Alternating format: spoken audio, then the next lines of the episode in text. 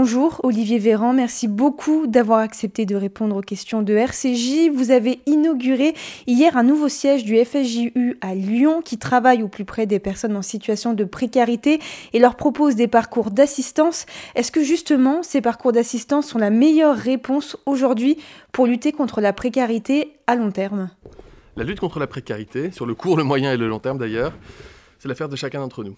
Euh, dans une complémentarité. C'est l'affaire de l'État qui, par exemple, au cours de la crise Covid, en faisant 3, millions, 3 milliards et demi d'euros d'aide directe monétaire pour les étudiants, pour les familles monoparentales, les chômeurs, qui ne pouvaient plus exercer de petits boulots parce qu'il y avait le confinement, par exemple, a évité l'explosion de la pauvreté. Ce que l'INSEE d'ailleurs nous montre, l'Institut, en transparence et en indépendance, c'est que loin d'avoir explosé, la pauvreté a un petit peu reculé encore malgré la crise Covid, parce que nous avons été attentifs. Et puis, c'est l'affaire des citoyens qui parfois peuvent héberger quelqu'un ou un ami, faire un don, un geste. Et puis l'affaire des associations évidemment, parmi lesquelles le FSJU qui est très active et que je remercie pour ça. Et qui permet de structurer dans les territoires, dans le dernier kilomètre, à destination des gens qui sont dans le besoin, une offre qui peut être parfois une offre d'hébergement, une offre alimentaire, une offre pour trouver un stage ou un, ou un travail, parfois un accompagnement psychologique et moral ou des aides monétaires pour je dirais, s'en sortir et joindre les deux bouts quand c'est compliqué. Justement, je rebondis sur le taux de, le, taux de pauvreté. Pardon. Certaines associations ont, vu des, leurs demandes d'aide alimentaire augmenter. N'y a-t-il pas une contradiction, justement? Parce que l'INSEE dit que ça n'a pas augmenté, mais les, certaines associations disent l'inverse. Mais à mesure que la demande augmente, nous augmentons également le soutien aux associations. Pour vous donner un exemple, le, principal fournisseur euh, financier pour les associations dans le domaine de l'aide alimentaire dans notre pays, c'est l'Europe. C'est les fonds européens ils augmentent de 48% les dotations à destination des associations. Nous avons ici augmenté de plus de 90 millions d'euros l'aide directe de l'État aux assos pendant la période, parce que c'était plus difficile.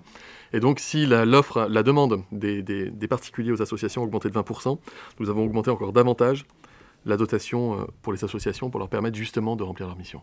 Le Premier ministre avait annoncé une indemnité inflation de 100 euros face à la hausse des prix de l'énergie. Le Sénat a voté contre, donc ce chèque est toujours en discussion au Parlement.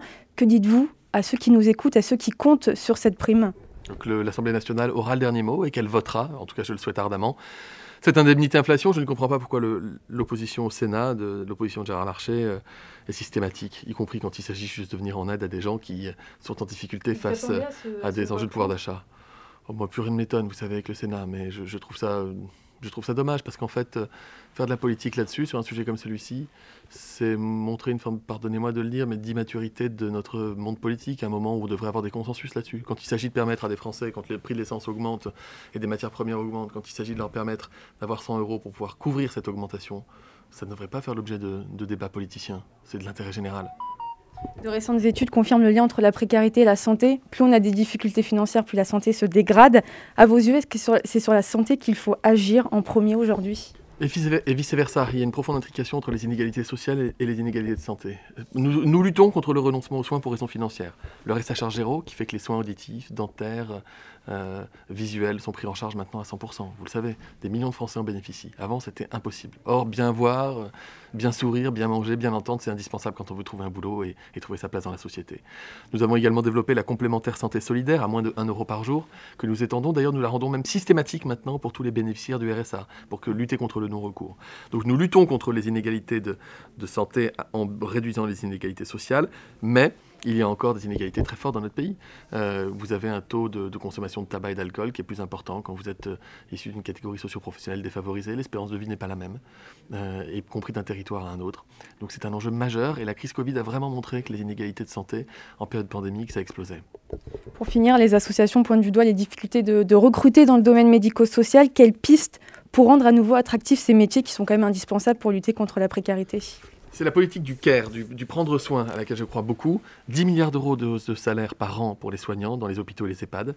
Euh, ça, c'est le Ségur de, la santé. Le Ségur d'investissement, ce sont 3000 hôpitaux et EHPAD que nous reconstruisons, modernisons, numérisons partout dans le pays. 3000, ça n'est jamais arrivé. Et donc, nous déployons euh, tout ce que nous pouvons et avec vraiment un effort très important de la nation pour rendre les métiers du soin, et notamment dans le domaine du grand âge, plus attractifs. C'est aussi le cas pour les aides à domicile. Ce sont des métiers que je connais bien. J'ai été aide-soignant en EHPAD pendant trois ans avant de devenir médecin. Je connais la difficulté de ce travail et je leur dis tenez bon, on est là. Merci beaucoup, monsieur le ministre.